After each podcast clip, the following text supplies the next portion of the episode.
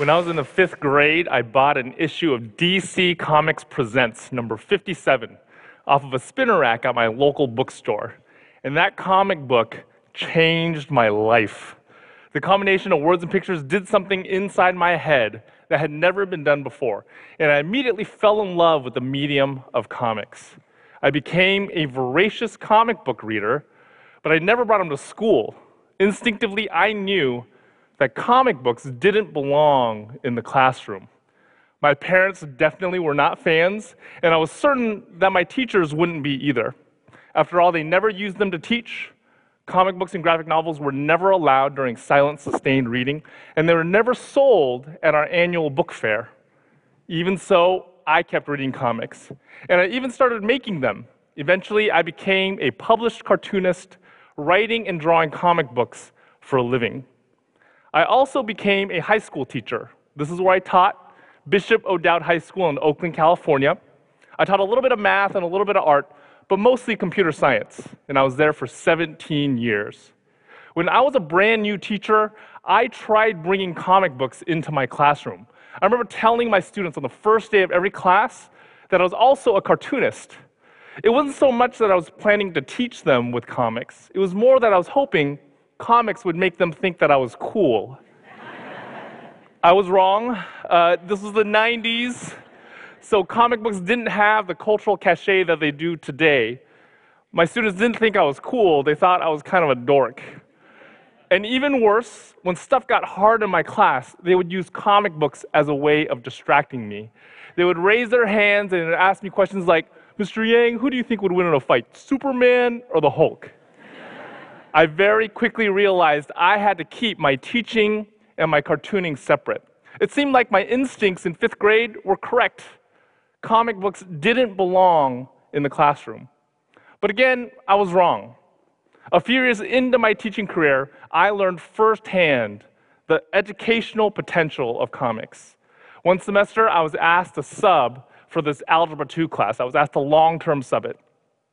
And I said yes, but there was a problem. At the time, I was also the school's educational technologist, which meant every couple of weeks, I had to miss one or two periods of this Algebra 2 class because I was in another classroom helping another teacher with a computer related activity. For these Algebra 2 students, that was terrible. I mean, having a long term sub is bad enough, but having a sub for your sub, that's the worst.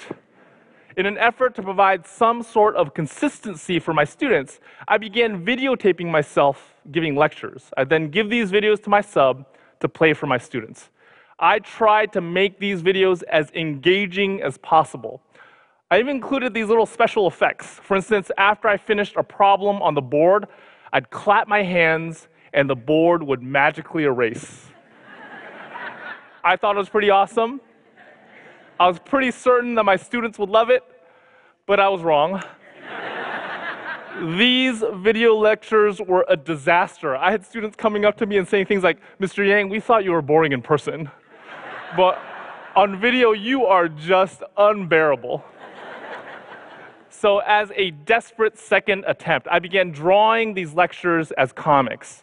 I do these very quickly with very little planning. I just take a Sharpie, draw one panel after the other figuring out what I wanted to say as I went. These comics lectures would come out to anywhere between four and six pages long. I'd Xerox these, give them to my sub to hand to my students. And much to my surprise, these comics lectures were a hit. My students would ask me to make these for them, even when I could be there in person. It was like they liked cartoon me more than actual me. This surprised me because my students are part of a generation that was raised on screens. So I thought for sure they would like learning from a screen better than learning from a page. But when I talked to my students about why they liked these comics lectures so much, I began to understand the educational potential of comics. First, unlike their math textbooks, these comics lectures taught visually. Our students grow up in a visual culture, so they're used to taking in information that way. But unlike other visual narrative, like film or television or animation or video, comics are what I call permanent. In a comic, past, present, and future all sit side by side on the same page. This means that the rate of information flow is firmly in the hands of the reader. When my students didn't understand something in my comics lecture, they could just reread that passage as quickly or as slowly as they needed. It was like I was giving them a remote control over the information. The same was not true of my video lectures, and it wasn't even true of my in person lectures. When I speak, I deliver the information as quickly or as slowly as I want. So, for certain students and certain kinds of information, these two aspects of the comics medium, its visual nature and its permanence, make it an incredibly powerful educational tool. When I was teaching this Algebra 2 class, I was also working on my master's in education at Cal State East Bay. And I was so intrigued by this experience that I had with these comics lectures that I decided to focus my final master's project on comics.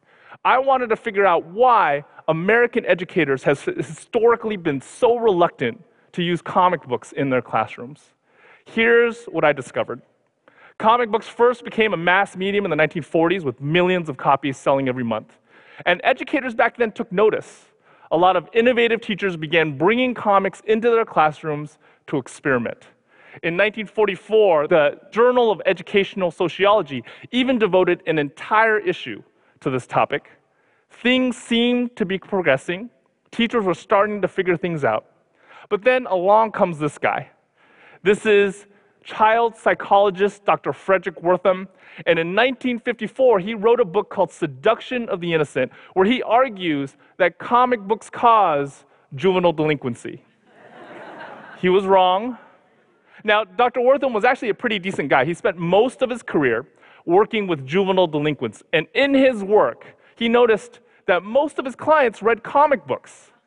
What Dr. Wertham failed to realize was in the 1940s and 50s, almost every kid in America read comic books.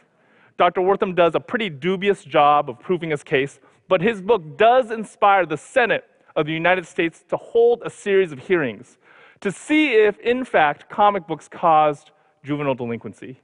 These hearings lasted for almost two months. They ended inconclusively, but not before doing tremendous damage to the reputation of comic books in the eyes of the American public. After this, respectable American educators all backed away, and they stayed away for decades. It wasn't until the 1970s that a few brave souls started making their way back in. And it really wasn't until pretty recently, maybe the last decade or so, that comics have seen more widespread acceptance among American educators. Comic books and graphic novels are now finally making their way back into American classrooms. And this is even happening at Bishop O'Dowd, where I used to teach. Mr. Smith, one of my former colleagues, uses Scott McCloud's Understanding Comics in his literature and film class because that book gives his students the language with which to discuss the relationship between words and images. Mr. Burns assigns a comics essay to his students every year. By asking his students to process a prose novel using images, Mr. Burns asks them to think deeply not just about the story, but also about how that story is told. And Ms. Murak uses my own American born Chinese with her English 1 students. For her, graphic novels are a great way of fulfilling a Common Core standard. The standard states that students ought to be able to analyze how visual elements contribute to the meaning, tone, and beauty of a text. Over in the library, Ms. Counts has built a pretty impressive graphic novel collection for Bishop O'Dowd. Now, Ms. Counts and all of her librarian colleagues have really been at the forefront of comics advocacy, really since the early 80s, when a school library journal article stated that the mere presence of graphic novels in a library increased usage by about 80% and increased the circulation of non comics material by about 30%. Inspired by this renewed interest from American educators, American cartoonists are now producing more explicitly educational content for the K 12 market than ever before. A lot of this is di- directed at language arts, but more and more comics and graphic novels are starting to tackle math and science topics. STEM comics and graphic novels really are like this uncharted territory, ready to be explored. America is finally waking up to the fact that comic books do not cause juvenile delinquency. that they really do belong in every educator's toolkit. There's no good reason to keep comic books and graphic novels out of K 12 education. They teach visually, they give our students that remote control. The educational potential is there, just waiting to be tapped by creative people like you. Thank you.